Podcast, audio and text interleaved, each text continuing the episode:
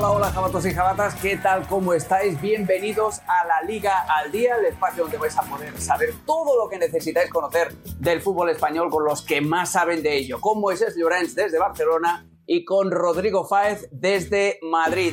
Arranca la Liga al día hoy con el siguiente menú. El Madrid cae en Mestalla con muchísima polémica alrededor de la figura de Vinicius. El Barça estrenó título con derrota y hay mucha información suculenta sobre posibles fichajes, posibles traspasos, muchas cositas que vamos a comentar en los insiders y en el tiempo extra con mis amigos Moisés y con Rodri. Pero eh, estamos un poco enfadados hoy porque queríamos empezar el, programa hablando de fútbol, hablando de lo que más nos gusta y desgraciadamente ya sabéis por dónde voy. Tenemos que hablar de lo que sucedió en Mestalla este domingo alrededor de Vinicius Junior. Ya sabéis, la cronología de los hechos, alrededor del minuto 72, el jugador brasileño paró el partido activando el protocolo antirracismo de la liga, señalando directamente a dos aficionados que supuestamente le habían eh, dedicado insultos racistas. Eh, a partir de ahí, esa es una secuencia. La segunda parte de, de lo que sucedió con Vinicius nos llega al, tiempo de descuento en la que hay una trifulca tremenda entre muchos jugadores del Valencia y del Real Madrid. Vinicius es cazado eh, por el VAR eh, dándole, propinándole una bofetada a Hugo Duro, que le había agarrado del cuello también, y es expulsado. Y esa es la tercera parte de la secuencia con Vinicius Junior, es cuando él, después de todo lo que había sucedido con la afición, con los jugadores del Valencia, en el momento de abandonar el terreno de juego, dedica unos gestos a los aficionados del Valencia diciéndoles que se iban a segunda división. Que quede clara una cosa, nada, absolutamente nada del comportamiento de Vinicius justifica los insultos racistas. Aquí estamos absolutamente en contra de cualquier tipo de manifestación o de discriminación por el tema racial. Hay que ser muy pero que muy idiota a estas alturas de la película para ir a un estadio de fútbol a insultar a una persona simplemente porque tiene un color de piel diferente. Que quede clarísimo esto que nada, absolutamente nada del comportamiento de Vinicius justifica eh, los insultos racistas.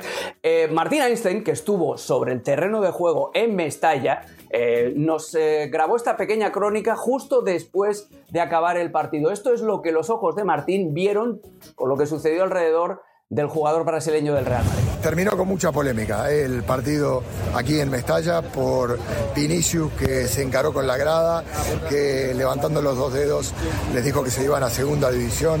Allí saltó el banco de Valencia, pero ese fue el colofón, ese fue el final de un partido con mucha tensión, de un Vinicius que reclamó al cuarto árbitro, que reclamó a De Burgos Bengoechea, el árbitro principal del partido, donde se produjo en los minutos finales una escaramuza donde apareció eh, Mamardashvili atacando a Vinicius cuando él le reclamaba eh, una acción antideportiva a uno de los hombres del Valencia y allí hubo muchísimos jugadores que se trenzaron en una escaramuza, lo que se vio en la repetición y por eso lo expulsan a Vinicius Junior, es un manotazo de Vinicius a Hugo Duro. Un partido que también eh, tuvo acción desde la grada. Eh, Vinicius, eh, señalando con el dedo, manifestaba que uno de los aficionados del Valencia había insultado o le había dicho algo al futbolista brasileño.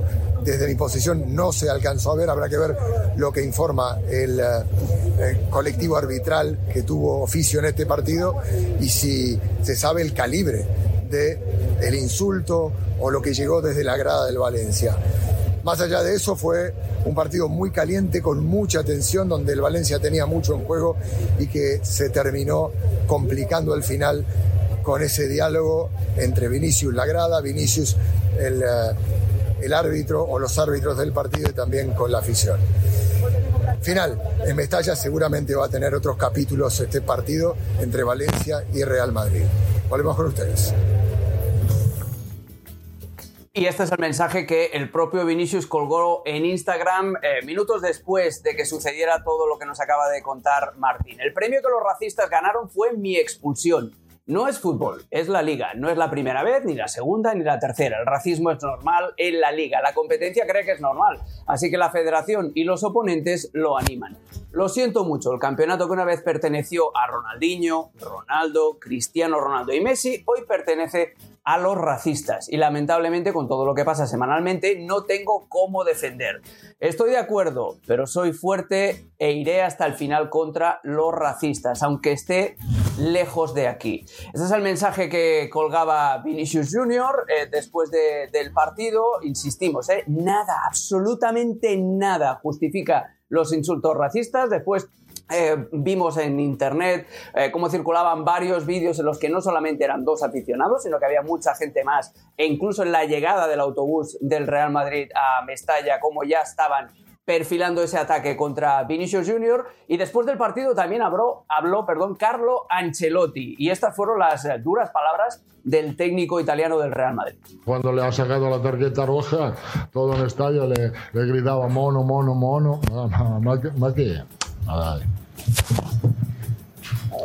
No hay mucho que decir, eh, no hay mucho que decir. Estamos muy yo soy muy triste porque nunca me ha pasado. Así no. Para pensar de quitar un jugador para racismo, nunca me ha pasado. Lo que ha pasado hoy ha pasado otras veces, mas así no. Así no, eh, es eh, inaceptable. La, la Liga Española tiene un problema, que no es Vinicius. Problema, Vinicius es la víctima de un problema muy grave. Y es un problema muy grave, como dice Carlo Ancelotti. A mí me tocó comentar el partido en inglés y la verdad es que no sabía mm, dónde meterme porque es, muy, es una vergüenza tremenda ver que este tipo de actitudes todavía suceden en pleno siglo XXI.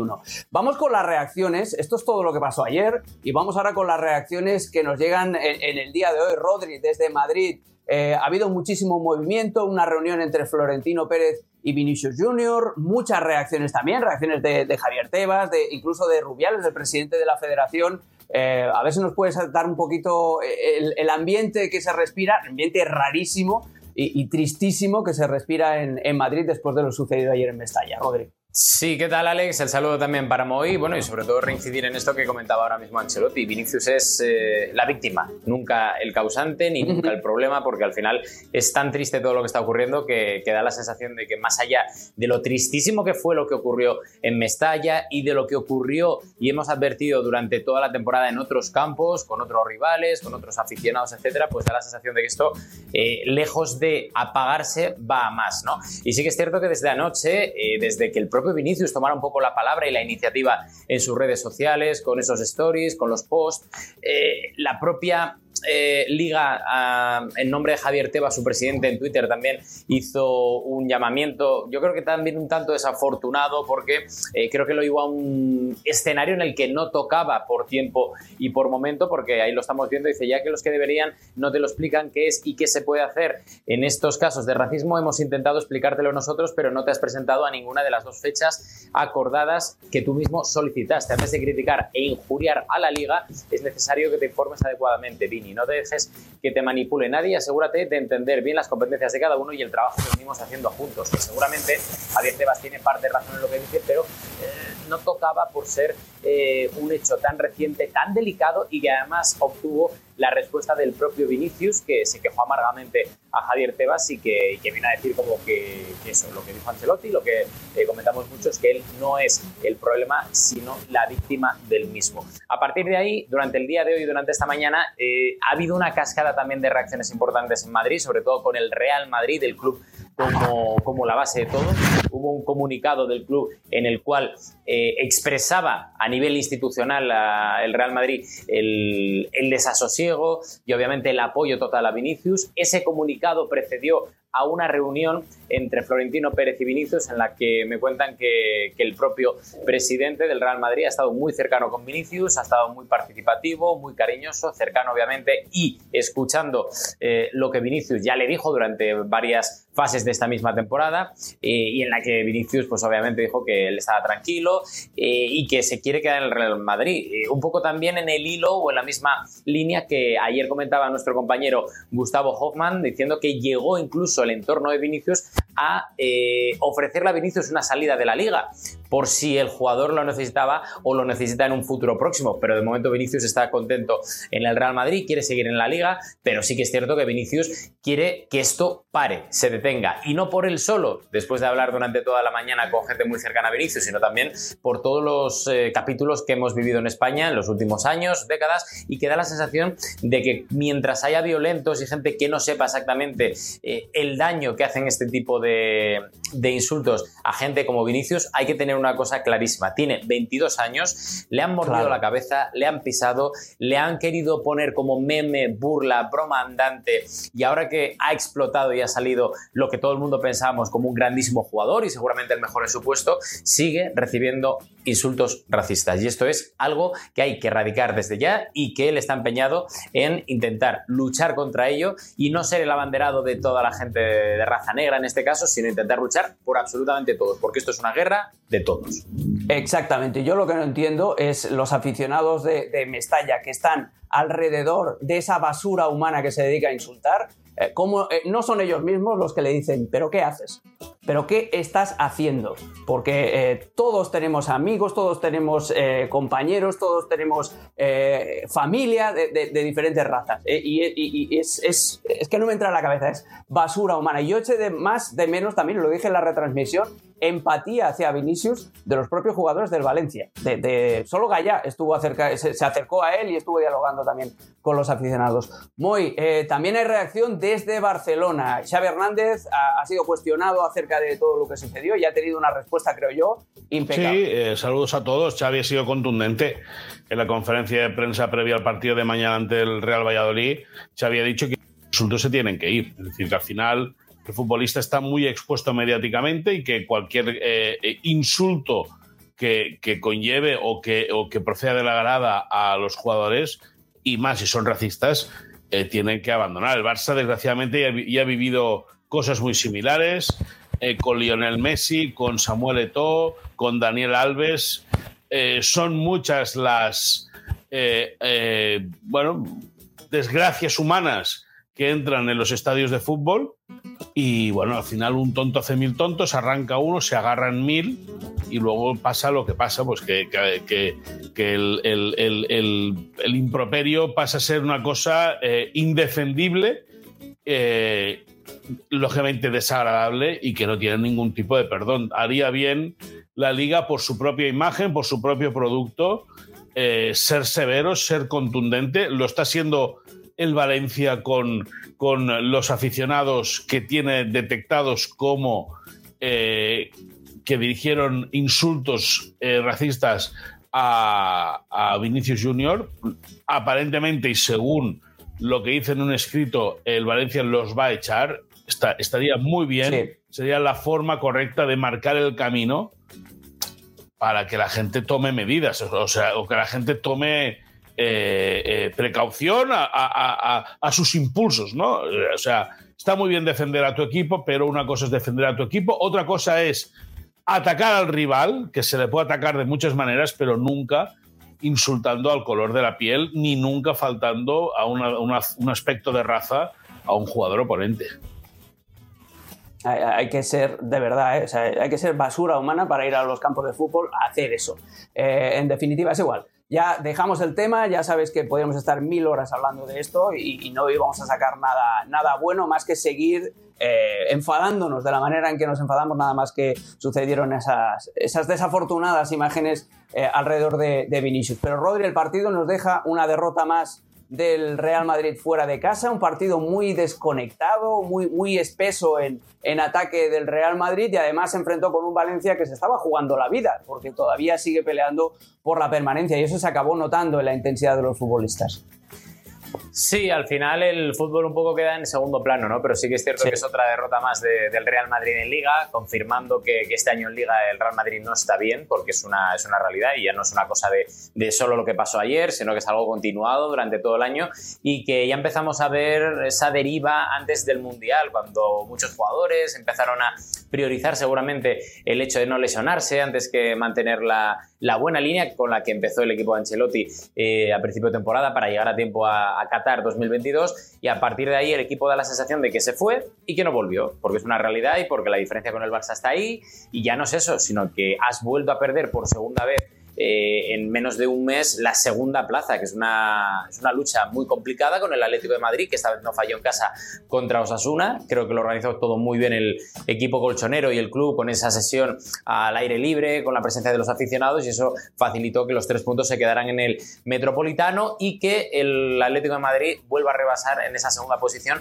al Real Madrid. Veremos cómo acaba todo esto, pero sí que es cierto que el equipo de Ancelotti ayer fue otra vez un equipo eh, poco claro, muy espeso, con las líneas separadas, dando la sensación ya casi como de vacaciones antes de eh, llegar al final de, esta temporada, en una semana muy complicada, que obviamente después de lo que pasó con Vinicius va a ser aún más difícil. Vinicius va a estar dos jornadas en el dique seco, en teoría. El jueves va a haber un partido importante contra el Rayo Vallecano en casa, el miércoles, perdón, porque se ha adelantado, y a partir de ahí otra jornada más el fin de semana, y no va a ser fácil, ¿eh? no va a ser fácil para el Real Madrid después de lo de ayer, porque se está hablando de todo, que es obvio que, que es lo, lo noticiable y lo que, y lo que ahora mismo manda en la agenda setting del día a día del Real Madrid, pero sí que es cierto que el tema del juego también tiene que preocupar y preocupa mucho por lo que nos consta a nivel interno en el Real Madrid, porque esto la próxima temporada no se puede repetir. ¿no? No, se puede repetir. Y Moy el Valencia de, a lomos de, los pibes, de los chicos, de, de, Diego López, un ex canterano del Real Madrid y del Barcelona que fue el autor del gol, de Javi Guerra que completó un gran partido en el centro del campo también y sobre todo de un magnífico Mamardashvili. Fueron capaces de, frenar al Real Madrid y el Valencia de esta manera toma un balón de oxígeno prácticamente casi definitivo. Se coloca con 40 puntos a 5 de margen de la zona de descenso. Sí, y prácticamente a una, a una victoria de, conseguir los 43 que virtualmente te dan la salvación. Eso es lo que, a lo que aspiran siempre los equipos de la zona media-baja cuando empieza el curso queriendo salvar la temporada, ¿no? Es llegar a 43 puntos. Lo ha, hecho bien el Valencia, se ha agarrado eh, a los jóvenes, a, esta camada de futbolistas, de las cuales eh, la, primera flor eh, fue el hijo de Braulio, el, no, recuerdo, no recuerdo el nombre ahora, que es el lateral zurdo. Jesús Vázquez, perdona, el hijo de Braulio, que es director deportivo de Osasuna.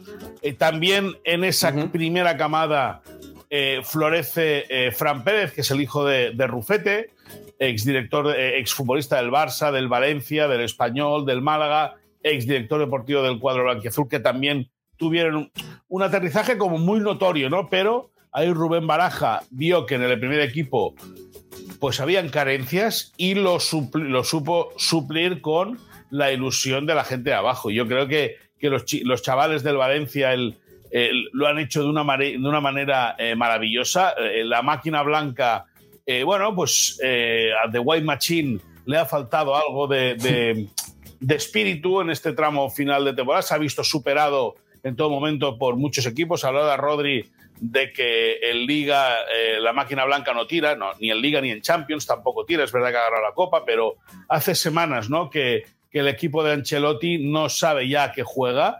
Le ha pesado mucho a lo largo de toda la temporada y ahora eh, parece haber perdido el GPS, ya eh, lo haremos de una manera tremenda. Es cierto también que, que Mamardasvili hace dos, hace varias, pero tiene dos. Hace tres. hace tres.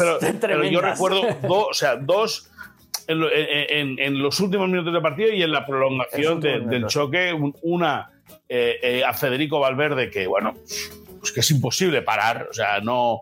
Ahí, ahí no, no solamente se, se se, puede eh, definir, bueno, para mí es la parada de la temporada. Es verdad que han pasado 10 meses desde que comenzó el curso, con un parón, lógicamente, por el tema del Mundial, pero hace para, ha hecho una, eh, para mí es una parada estratosférica. Luego a un tiro de Tony Cross, un tiro libre que luego a mano cambiada también saca. Y bueno, el Valencia hizo méritos, ha conseguido su objetivo. El Madrid está eh, tercero en la clasificación. Ojo que no vaya a quedar cuarto, a ver cuál es el camino de la Real Sociedad en estos tres últimos partidos que quedan, porque si el Madrid se despista, igual queda cuarto. Bueno, pues eh, de momento el próximo compromiso ya lo ha avanzado Rodri. El próximo compromiso del Real Madrid es un derby ante el Rayo Vallecano, que viene de perder en casa ante el Español y complicar sus opciones europeas. El partido será el miércoles a la una y media, cinco minutitos antes por ESPN Deportes y por ESPN Plus. Ya os podéis eh, apuntar en ESPN Plus. Además, también podéis contar con la compañía de los eh, amigos de Fuera de Juego. Bueno, ya hemos tocado el Real Madrid, sobre todo ya hemos tocado el tema Vinicius y es momento ahora de repasar lo que le sucedió al campeón que perdió en casa el Barça contra la Real Sociedad. Primera derrota de la temporada en el Camp Nou en Liga. Eh, muy, eh, no sé si estaba Bradley Cooper o no en, el Camp Nou, pero vamos, que se rodó una nueva entrega de la serie Resaca seguro, porque lo que vimos en el Camp Nou fue eso, fue noches de desenfreno, mañanas de ibuprofeno. Sí, sí, ni más ni menos. Es decir, el Barça eh, hace un partido típico de resaca de campeón, de, haberse ejercitado muy poco durante eh, los últimos días. Es verdad que cuando marca eh, Lewandowski, el equipo, bueno, no es que reaccione. O sea, la Real Sociedad fue justísimo ganador del partido. Fueron dos, pudieron haber sido tres o cuatro o cinco tranquilamente, porque entre Ter Stegen eh, y la falta de efectividad de los atacantes de la Real Sociedad, el, resultado eh, pudo ser más amplio. Me gustó una cosa, me gustó mucho una cosa, que pese a ir 0-2, por ejemplo, la Real quiso el tercero, el Barça quiso marcar, es decir, que, que, se nota que era un partido competido. Es verdad también que el Barça juega con un par o tres de marchas menos, lógicamente, de las que toca, pero bueno, al fin y al cabo queda la estadística, sigue la tradición que contamos en la transmisión de ESPN Deportes y ESPN Plus con Marito Kempes y con Ricky Ortiz. De las cuatro veces ahora ya que la Real Sociedad le ha hecho el pasillo de campeón al Barça, en tres ha ganado el conjunto de Donostiarra. Por lo tanto, eh, bueno, es, una cosa que queda para, para, para el anecdotario, lógicamente. Pero bueno, el Barça lo que tenía, la cabeza, lo que tenía en la cabeza era eh, celebrar el título de liga con sus aficionados, cumplir el expediente de una semana de mucho festejo, después de tanto tiempo sin levantar un título de liga. Lo que quería la afición era eh, celebrar el título con los futbolistas. Hubo esa celebración, mañana hay partido en Valladolid, el próximo domingo será la despedida de Sergio Busquets, por lo tanto el Barça va a utilizar estos últimos partidos, primero para hacer pruebas, mañana en Valladolid, no descartes que veamos eh, a Eric García, bueno, va a jugar seguramente de central porque Cundé se ha quedado en casa por fatiga muscular, pero no, no hay que descartar que en algún momento veamos a Eric García actuando de pivote, porque Xavi quiere tenerlo controlado para la próxima temporada, no para ser la primera posición, o sea, el plan A, el Barça está buscando un pivote defensivo, sea como sea, pero sí eh, el, partido de Valladolid tiene que servir experimentos y el, el de Mallorca va a ser eh, el de la fiesta de Sergio Busquets, ¿no? la despedida del capitán del Barça. Ya jugó Eric García de, pivote en Elche todo el partido y no lo hizo mal, la verdad. Y sería una, una opción interesante. Rodri de la Real Sociedad, que hay que recordar que necesitaba la victoria para asegurar los puestos de Champions. No ganaban el Camp Nou desde la temporada 90-91. Los goles fueron de Merino y de Sorlot. A mí me encantó el partido, sobre todo el noruego Rodri, aparte de Zubimendi, que hablando de pivotes defensivos que gustan al Barça, dio también un, un buen recital, pero me encantó lo de Sorlot porque es grandote no es excesivamente rápido, pero todos los movimientos los hace con sentido, con cabeza.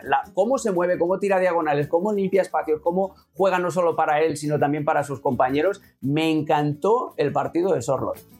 Y sobre todo porque Alex da la sensación de que Sorlot eh, no es el típico delantero que brille por sus goles y que mucha gente de hecho le critica y seguramente incluso hasta le menosprecia precisamente por eso. Dice, no, los delanteros están para marcar goles porque si un delantero arrastra a la defensa, si se mueve bien, si hace mejor a sus compañeros es como si no tuviera eh, ningún tipo de mérito. Y creo que además en su primera etapa ya lo demostró, que tenía cositas, detalles muy importantes. y, y, este año, después de haber perdido a Isaac, eh, la Real Sociedad recupera a Sorlot, creo que es un importantísimo para Imanol y creo que además eh, hay que tener un poco en perspectiva que la Real Sociedad, con todos los problemas que ha tenido durante esta temporada al inicio de campaña, se ha mantenido ahí y sobre todo ha aguantado lo que otras temporadas eh, ha sufrido. Es decir, la última traca final donde el equipo de Manol, por obviamente diferencia de inversión, diferencia potencial, se venía abajo. Y este año da la sensación de que ya no solo gana en el Camp Nou, que obviamente es un partido condicionado por los festejos y por no habérselo tomado en serio, hay que decirlo así, para eh, la parte culé, ¿no? que es también entendible después de todo lo que ha pasado en las últimas eh, jornadas, pero, pero sí que es cierto que, era un partido en el que tienes que ganar, consigues ganar, es ganar el Camp Nou, que nunca es fácil, y que, y que encima rompes el maleficio de no sé cuántos años decías ahora mismo sin conseguir la victoria allí, consigues auparte y mantenerte entre los cuatro mejores, y da la sensación de que este proyecto, que para mí tiene la cara de Imanol Alguacil, pero también el corazón de Roberto Olave, es espectacular y la Real ha venido para quedarse. Eso que lo tenga todo el mundo y absolutamente. Y luego otra cosa, luego otra cosa, que la Real no es un club vendedor. Es decir, por ejemplo, el Barça está muy eh, encaprichado con la posibilidad que tú decías, ¿no? De firmar a Zubimendi, el, el, pivote, que, el pivote defensivo de la Real, que además trabaja muy bien en defensa, que, que sabe incrustarse muy bien de los centrales, que, se mueve muy bien y sabe mover muy bien al equipo desde atrás y lógicamente la Real Sociedad no tiene ningún tipo de urgencia económica. Esta es un equipo muy bien, una, sociedad muy bien gestionada, eh, muy bien trabajada. Y luego déjame que te diga otra cosa a razón de lo que decía Rodri. Es que no solo es que se le fuese Isaac, sino que Sadik, que es el delantero, que eh, se le lesiona en la primera jornada. se le rompe la rodilla y esta semana pasada fue la primera que pudo trabajar ya al nivel de sus compañeros. Es decir, eh, que ha sabido eh, reencontrarse con Zorro, del cual agarraron a préstamo la pasada temporada. Ante la lesión de Sadik volvieron a por él, pudieron conseguir eh, el préstamo del, futbolista eh, europeo y ahí está, ¿no? Y tú dices que no es rápido, pero lento tampoco es, ¿eh? Es decir, no, no, no, Exacto. Lo que tiene, lo que tiene Moy es que no, es, no tiene eh, explosividad, no tiene velocidad de reacción, porque claro, es, tiene que mover una carrocería. Pero cuando arranca. Pero en distancias largas. Eso es, en distancias largas es un camión diésel. Cuando agarra velocidad de crucero. Correcto, correcto. No, no, y además que pega muy bien siempre de primeras, que tiene la portería rival entre ceja y ceja. Siempre acostumbra a hacer buenos partidos cuando tiene espacios arriba. Y yo estoy muy de acuerdo con lo que dice Rodri. A mí me da la sensación de que la Real Sociedad es un club que en el pasado ha trabajado muy bien la base, está nutriéndose también de futbolistas de su cantera, sabe invertir muy bien. Yo creo que tiene realmente un reportaje para que la gente en América vea cómo trabaja la Real Sociedad, porque a través de Olave cuelga un, un, abanico de gente, eh, gente joven, periodistas la mayoría de algunos que han visto mucho fútbol. Que se hicieron famosos en Twitter recomendando Correcto. futbolistas. sí, sí, tiene una historia no, tremenda, lo de la Real Entonces, a partir de ahí, bueno, la Real se, se, ha hecho un equipo de Champions y si el Sevilla es capaz de ganar la Europa League, el fútbol español, la Liga Española, la próxima temporada tendría cinco equipos en la máxima competición eh, eh, continental, entre ellos, uno de ellos, ya hay que aplaudirlo, la Real Sociedad de San Sebastián. Bueno, pues eh, este es el resumen del, partido, eh, pero también sucedieron más cosas en el Camp Nou porque otra vez volvió a planear la sombra de Leo Messi. El estadio entero, y Moisés lo sabe que estaba allí, mejor que ninguno, eh, volvió a corear el nombre de Leo Messi y se vuelve a especular o se vuelve a soñar despiertos con el posible retorno del futbolista argentino. Estas son algunas de las reacciones que, tuvimos justo después eh, del, partido. Rafa Yuste, vicepresidente del Fútbol Club Barcelona y la mano derecha de Joan Laporta, dijo: Quiero que vuelva, así de claro, ¿eh? Como culé que soy, por todo lo que ha dado al club y porque ha venido de la cantera y por la relación que siempre hemos tenido. Las historias bonitas tienen que acabar bien.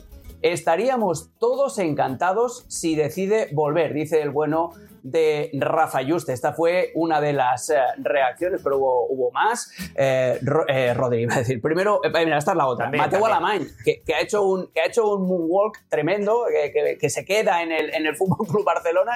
Este sí que puede haber hecho un se queda, como, como lo de Neymar. Leo está acabando el campeonato en Francia y hay que respetar al Paris Saint-Germain. Una vez que gane el título, ya veremos qué pasa. Creo que la liga es consciente de este enorme esfuerzo que está realizando el Barcelona para poder traerlo y estoy convencido de que las próximas semanas tendremos un escenario de fair play y en disposición de registrar a los jugadores que ya tenemos y después también incorporar jugadores. En esta segunda ronda, Moy, es donde entraría la figura de, Leo Messi. El Camp Nou está, está ilusionado con el, con el retorno del Argentina. Bueno, el Camp Nou está ilusionado, sobre todo los turistas que acuden al Camp Nou, que cada vez son más, y que aprovechan el minuto 10 para, para arrancar a, a cantar a Lionel Messi. Pues mira, te voy a contar una anécdota. Eh, hace un par de partidos, ya no recuerdo contra quién, son tantos partidos que no me acuerdo, en la transmisión a ESPN Deportes y ESPN Plus, dije, mira, está llegando el minuto 10, ahora vamos a escuchar cómo corean el nombre de Messi.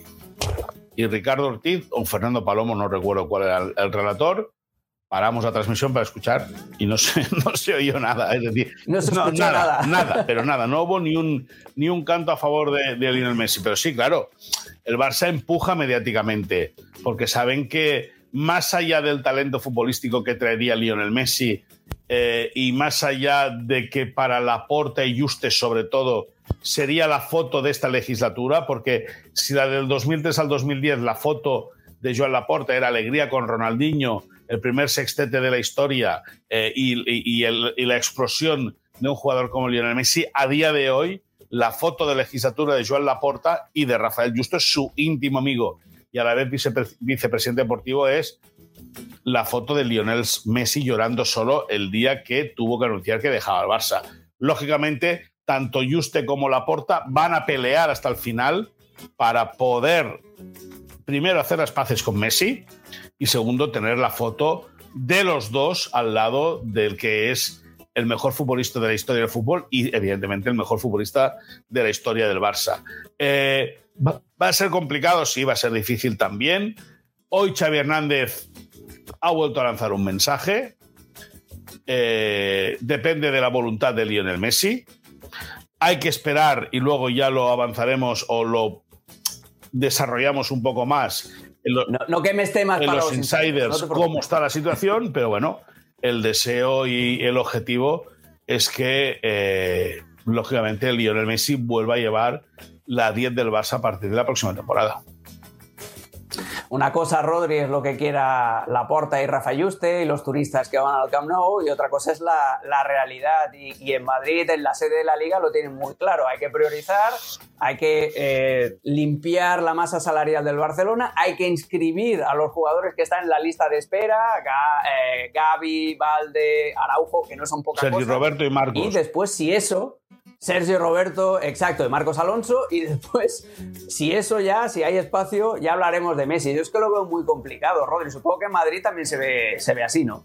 Yo es que por desear, deseo que el Sporting esté en primera y compitiendo con la Real por Ah, no. Eh, eh, y yo quería ser jugador de los eh, Los Angeles Lakers, pero soy un tapón. ¿Yo qué quieres que te diga? Claro, que, puede, que, puede, ser factible, pues veremos, veremos. Pero yo, fuera de bromas y, manteniendo un poco lo que acabas de comentar tú, Alex, y lo que iba informando muy en los últimos meses, es que yo lo veo muy difícil. La liga, además, a nivel interno te dice que es algo muy complicado porque eh, ya no son los sacrificios que acabáis de comentar, que, es así, porque vas a tener que, inscribir primero a todos estos jugadores que acabáis de mencionar, más luego sacar patrocinios para costear la operación y ver si, si eso encaja dentro del fair play financiero del Barça, sino eh, que aparte de todo eso es qué va a tener que sacrificar el Barça igual a, a, nivel de fichajes o de ventas me refiero. Eh, para, intentar cuadrar a Messi, que yo vengo a decir lo mismo que dije el otro día, y es que lo volví a cercionar otra vez este fin de semana, que a mí me tocó cubrir el derby de Sevilla, y es que tú hablas con cualquier persona de fútbol, y os aseguro que ayer hablé con muchas personas de fútbol sobre el tema de Leo Messi, porque, porque está en las direcciones deportivas de, todo, de todos los clubes españoles, y te dicen, pero vamos a ver, para un año o dos que le puede mm, fichar a Leo, porque entendemos que es lo que más o menos le ofrecerá el Barça, eh, vas a tener que sacrificar todo esto y ya no solo el hecho de vender.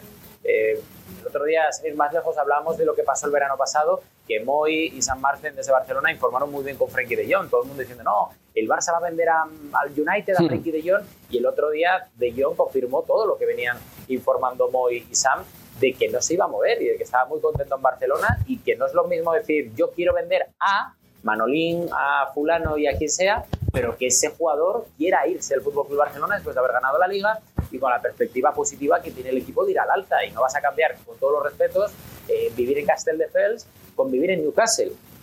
Convence tú al jugador, ese, ¿sabes? Ese es el tema, ese es otro tema. Por eso hay tantos jugadores que, quieren ir a, Barcelona, porque es una ciudad maravillosa. No sabes cómo la he hecho de menos yo viviendo aquí en, en Connecticut. Bueno, Hay que recordar que el Barça todavía, como ha explicado bien todavía está metido en, batallas en eh, la liga. Eh, mañana martes juega a las 4 de la tarde hora del este en la cancha del Real Valladolid, uno de los equipos que está más necesitado de puntos, que está luchando por salir de la zona de descenso. Ya sabéis, el Valladolid de Ronaldo, del exfutbolista del Barça y del Real Madrid. Venga, y ahora sí, es el momento de, empezar a, sacar los temas eh, jugositos, los temas golosos, los insiders. Y ya que estábamos hablando de Leo Messi, ya que hemos hecho un pequeño spoiler, hoy continuemos con el tema. ¿Qué pasa con Leo Messi? Bueno, pues el tema es, eh, el Barça está a la espera que a partir de hoy posiblemente sea... Eh, un poquito más adelante. El Barça calibraban que podría ser a partir de hoy ya, de hoy lunes, em, la liga tenga que de luz verde al plan de viabilidad que presentaron hace unas semanas y en el cual eh, debería encajar todos los números presentados por el club para poder inscribir a los jugadores que tú bien decías o que vienes anunciadas anteriormente, ¿no? A, eh, eh, los contratos de Araujo, de Gaby, de Sergio, de Sergio Roberto y de Marcos Alonso, ¿no? Y, de, Alejandro Valde. Bueno, Alejandro Valde aún tendría que acabar de, perfilar la renovación porque no es oficial y de Iñaki Peña. De Alejandro Valde aún, no está acabada la renovación. Todo perfilado, está todo, solamente queda la firma, pero a diferencia de los otros, es eso, falta la rúbrica. Bueno, ese sería el plan del Barça, ¿no? Primero inscribir a los eh, jugadores que eh, eh, asegurar el futuro de esos futbolistas en, la institución culé y luego, lógicamente, buscar las fórmulas para poder ir al, mercado y poder contratar a un jugador como Lionel Messi, el cual en el club ya filtran que tendría un sueldo, ya lo hemos explicado alguna vez, de 25 millones de euros. No es el sueldo que le pondría al club, es decir, el Barça y Messi podrían pactar por jugar por 100.000 euros, pero la liga, a la hora de hacer el, baremo, el, cuento, el coste de lo que. Eh, el coste de valor que tendría el futbolista, al Barça le daría que tendría aproximadamente un sueldo de unos 25 millones de euros brutos por temporada, unos 12 netos, que sería más o menos lo que cobra Robert Lewandowski. Se le tendría que poner un euro más que lo que cobra Robert Lewandowski para evidentemente, ser eh, el, que más cobre, ¿no? Como siempre ha sido así en la figura de Lionel Messi. Pero la ilusión está ahí. Desde el entorno de Messi nos siguen diciendo que tranquilidad, que aún no se puede, eh, que no se ha avanzado ni para bien ni para mal, que todo está como estaba, que el jugador va a acabar en dos semanas eh, su participación con el Paris Saint Germain, que tiene contrato hasta el próximo 30 de junio. Y con todo no hay más, hay que, hay que eh, aguardar la ilusión por parte de, Bart, de Bartomeu, voy a decir yo, madre mía, por parte de, de, la Porta y de Rafael Juste, eh, es solventar el solventar el, el, primero el problema que tuvieron personal con Messi, porque fue Rafael Juste el que le comunicó por teléfono a Lionel Messi que no se le iba a renovar el contrato. Primero salvar esas distancias, esas diferencias. Laporta ha dicho que ha hablado, que se ha mensajeado con Messi y que la cosa está más o menos encauzada en ese sentido. Y luego, vamos a ver, llegar a un acuerdo. Xavi lo quiere. El jugador aparentemente podría ver bien regresar a Barcelona. Veremos qué dice Antonella y veremos cuál es la oferta de los árabes, que cada vez que recién que no, como poderoso caballero es un dinero y si de algo le sobra es eso, le van metiendo más pasta a la oferta y a ver quién acaba ganando. Sí, eh, de todas maneras, mira, de lo que has dicho, eh, me quedo con, con, la reflexión anterior de Rodri, es decir, no vale la pena desmontar un equipo joven para tener esa última dosis de nostalgia en vena con, con Leo Messi. Y otra cosita, si Jordi Alba se queda en la plantilla del Barça, va a ser él el jugador mejor pagado la próxima temporada por todos los diferentes sí, sí, 38, todo el dinero que todo el dinero que le deben, que es, es tremendo que un futbolista 38 millones de euros residual como Jordi Alba eh, sea el mejor pagado de la plantilla, 38 millones. Es que es que ni hay, hay estrellas en la NBA que están cobrando eh, mucho menos. Pero bueno, Rodri, eh, dame tu, tu, insight que desgraciadamente creo que está relacionado también con los incidentes, como no podía ser de otra manera, en Mestalla alrededor de Vinicius, el vestuario del Real Madrid, también totalmente comprensible, y aquí nos ponemos todos en, en la piel de los, de los jugadores del Real Madrid, especialmente de Vinicius, hacen piña alrededor del brasileño.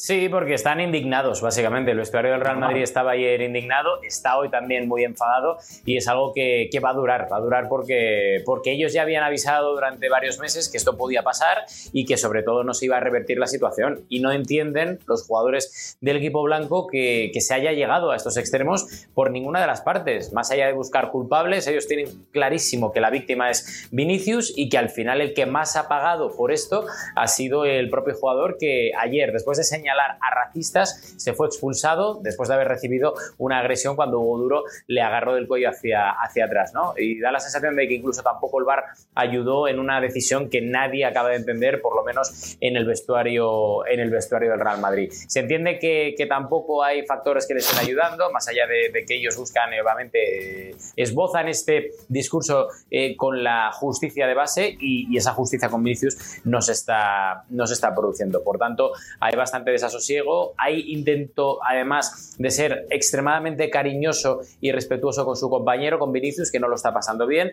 Eh, digamos que hay una piña en torno al, jugador que, ya está eh, sobrepasando niveles de hate hacia su persona importantes. De hecho, ayer, sin ir más lejos, eh, cuando estaba firmando autógrafos después del partido, un aficionado se acercó para increparle, etcétera, y al final interpretan muchos jugadores del vestuario blanco que, que Vinicius ya no es que solo esté recibiendo odio por parte de ciertos racistas, aficionados que, insisto, sobran en los campos de fútbol, sino que más allá de eso es algo que la prensa eh, había eh, puesto a Vinicius como broma eh, durante muchos programas, muchas horas de emisión. Esto es algo que ha llegado ya fuera del fútbol, fuera del terreno de juego y es algo que preocupa mucho porque, porque ellos interpretan que es un jugador espectacular y que, y que a ver, a ver, esperemos que esto no condicione el futuro del jugador lejos de Madrid o lejos de la liga, porque entonces el problema sería aún mayor. No, no, no sería absolutamente dramático que, el futbolista, que es la víctima, tuviera que salir porque, porque somos incapaces de arreglar el, problema. Eh, y digo somos porque todos somos parte de esto. Y lo vuelvo a repetir, si tú vas a un estadio de fútbol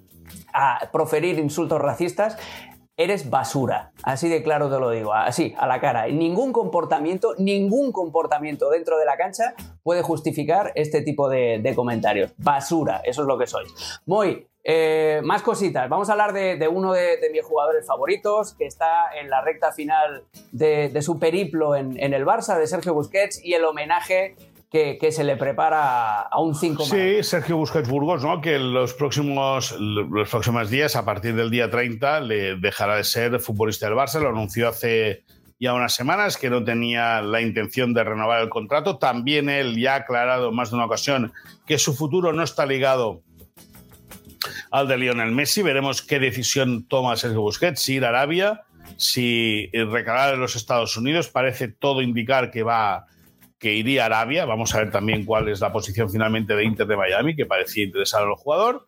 Y el Barça, pues que le va a preparar eh, una, una, fiesta homenaje después del partido ante el Mallorca en el Camp Nou. Habrá un discurso, un nuevo discurso de Sergio Busquets ante sus aficionados. Esperan que salga eh, su familia, su mujer y sus hijos. No se descarta incluso también esté presente eh, sus padres, entre ellos Carlos Busquets, el que fuese portero del Barça en la época de Johan Cruyff. Y bueno, eh, será una fiesta emotiva, lógicamente, será una fiesta en la cual el Camp Nou va a poder despedirse de una de las grandes leyendas del cuadro azulgrana y eh, Sergio Busquets que, como contamos, tendrá su último partido la semana que viene en el Camp Nou y sus últimas palabras como futbolista del Barça ante su afición. Merecidísimo. Yo todavía me acuerdo del artículo que escribió Johan Cruyff en el periódico de Cataluña el día después de su debut, que fue un empate a uno en el Camp Nou contra el Racing de Santander. También debutó Pedrito. A Guardiola se lo estaban comiendo con patatas. Y Johan Cruyff, desde el primer día, que lo veía más fácil y más claro siempre, dijo: Busquets, eh, el mejor.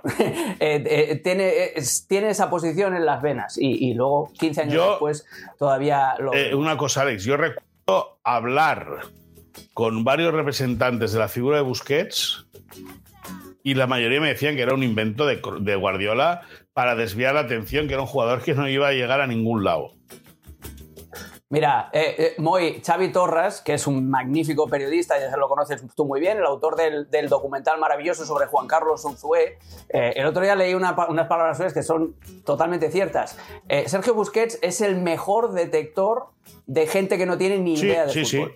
La gente, la, gente, la gente que cruje a Sergio Busquets es la detector infalible. Son los que no tienen ni idea, sin adjetivos, de fútbol. Vamos con, con Rodri, con más insights, tenemos que dar el punto de vista también de la afición del Valencia, que no quiere o está reclamando que no se generalice y que no se ponga a todo el mundo en el mismo saco. Es difícil, viendo primero la actitud del público que estaba alrededor de aquellos dos sinvergüenzas eh, que increparon a Vinicius, que no les estaban diciendo nada, y es difícil también de defender esta postura cuando no dejan de aparecer vídeos Rodri en redes sociales, eh, de, muchos aficionados del Valencia en diferentes momentos del partido, incluso antes de que arrancara el partido, ya profiriendo insultos contra Vinicius, pero la afición de Mestalla también se está defendiendo.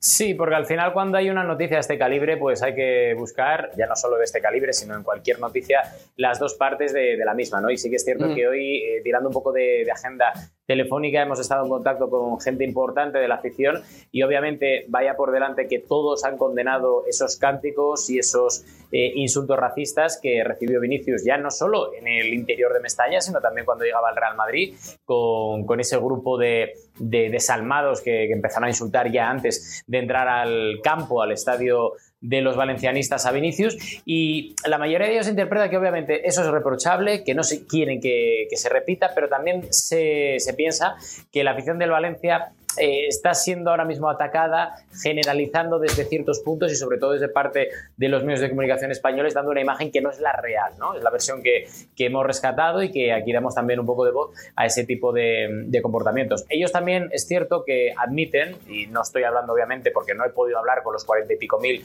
aficionados que estaban ayer en Mestalla, pero la mayoría de gente importante del valencianismo admiten su error de, de llamar tonto a Vinicius, que eso sí que es cierto que, que indujo a la polémica en rueda de prensa luego cuando Ancelotti dijo que lo que había gritado la afición era mono y no tonto, ¿no? Que además eso eh, provocó un altercado, un intercambio de pareceres entre el propio Carlo Ancelotti y varios periodistas en la sala de prensa, pero vamos, que en definitiva ellos interpretan que la imagen del Valencia es mucho mejor y que la que se está vendiendo ahora mismo, que Mestalla no es un estadio que sea racista, que es lo que a mí me dicen, de puntualizar esto por favor, porque no queremos que por cuatro eh, bobos, dicho mal y pronto, generalicemos a una afición que siempre ha estado muy a la altura y es un poco la otra versión de todo lo que pasó ayer, ¿no?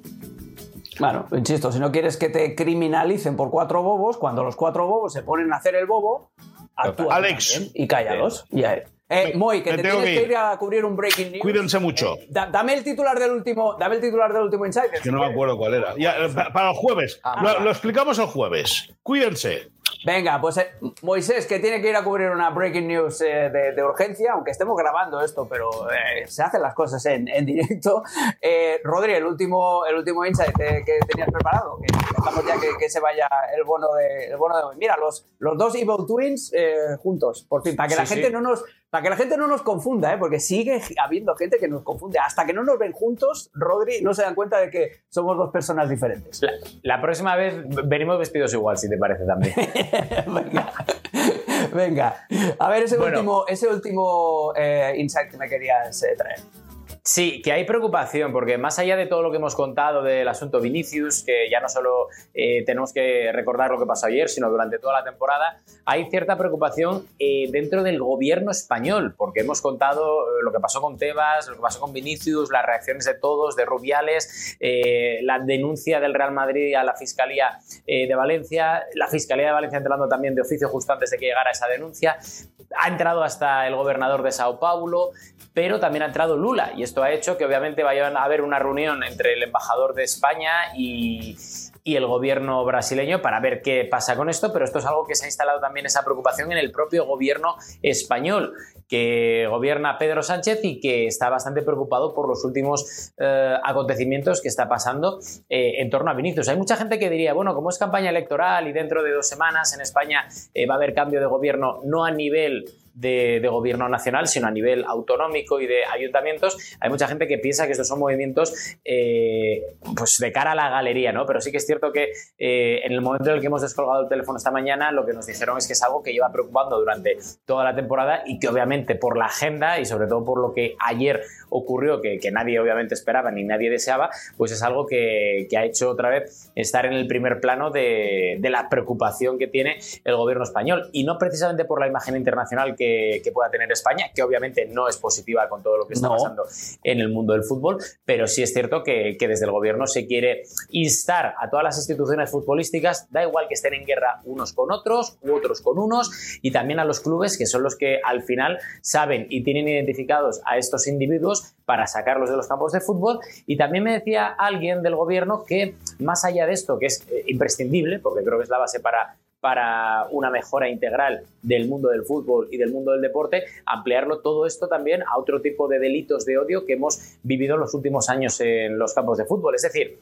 que no se llegue al estadio y se interprete un partido de fútbol como que sea también una barra libre de insultos hacia eh, homosexuales, eh, gente, jugadores de otras razas o incluso eh, actitudes políticas que se han tenido, por ejemplo, y lo digo abiertamente, como con gente como Pep Guardiola o como Xavi Hernández, que, puedan tener pues un origen distinto y crea mucha gente que puedan ser independentistas o no, que se interpreta desde el gobierno que hay que respetar todas y cada una de las ideologías. Y a este respecto me, comentaban ejemplos importantes que a ellos les han preocupado en los últimos años, como el odio que, que también sufrió en primera persona Álvaro Morata por haberse cambiado el Real Madrid al Atlético de Madrid, o viceversa incluso, porque los primeros eh, meses en el Atlético de Madrid no fueron fáciles. Eh, también me comentaban, más allá del Vini Baila que todos vimos eh, en el Metropolitano a principios de esta temporada, el hecho de que en su día a Courtois se le lanzaron un montón de ratas de peluche desde uno de los fondos del Metropolitano y eso es lo que precisamente el gobierno quiere erradicar. Esos malos comportamientos, que el fútbol no sea una barra libre, que no haya racismo, que no haya odio, que no haya eh, hate hacia personas homosexuales o hacia personas que piensen distinto a otras eh, en cualquier campo de fútbol y precisamente es una base que quiere instaurar e instar a las instituciones y a los que mandan en el fútbol para que todo esto no se repita. Pues a ver si es verdad, porque el fútbol es un lugar para ir a disfrutar, no para verter toda la basura que llevas dentro. Eso es así de, fácil. Rodri, me estoy poniendo muy, pero que muy de mala. ¿Mm? Eh, así que vamos al tiempo extra a ver si nos ponemos un poquito más contentos. Mejor. Va, tiempo extra. Y ya en los últimos eh, minutos de partido, eh, en este tiempo añadido, hay que hablar de, de, Robert Lewandowski, que se está convirtiendo, no sé si en un tour operador o en un agente de futbolistas todavía eh, como delantero en activo. Lewandowski le está recomendando a Joshua Kimmich que se vaya al Barcelona. Dice el delantero polaco, que ¿qué le diría Joshua Kimmich sobre el Barça? Pues que vale mucho la pena venir a Barcelona. El ambiente aquí es muy diferente a lo que se vive en el Bayern de Múnich. Son dos grandes clubes, pero la experiencia y el desafío es otro. Y yo le añadiría a Rodri que el clima, eh, la gastronomía, la manera de vivir, y todo eso es mucho más Alex, pero eso no me agrada. Entonces, en vez de por el Barça, dile a Lewandowski que fiche por el Sporting. Mejor que nacer en cualquier sitio. ya, ya, lo que pasa es que no, no es que aquí no vamos a, no vamos a sacar ahora los regionalismos, ¿eh? los del plan de, oh, yo soy de aquí. Me... que, claro, una ciudad como Barcelona, Rodrigo, eh, yo entiendo que Asturias es ¿eh? precioso. Eh, eh, eh, Gijón, yo he estado en Gijón y es maravilloso además es una ciudad pequeña que las ciudades pequeñas tienen mucha más calidad de vida que las grandes urbes, eso, eso es cierto.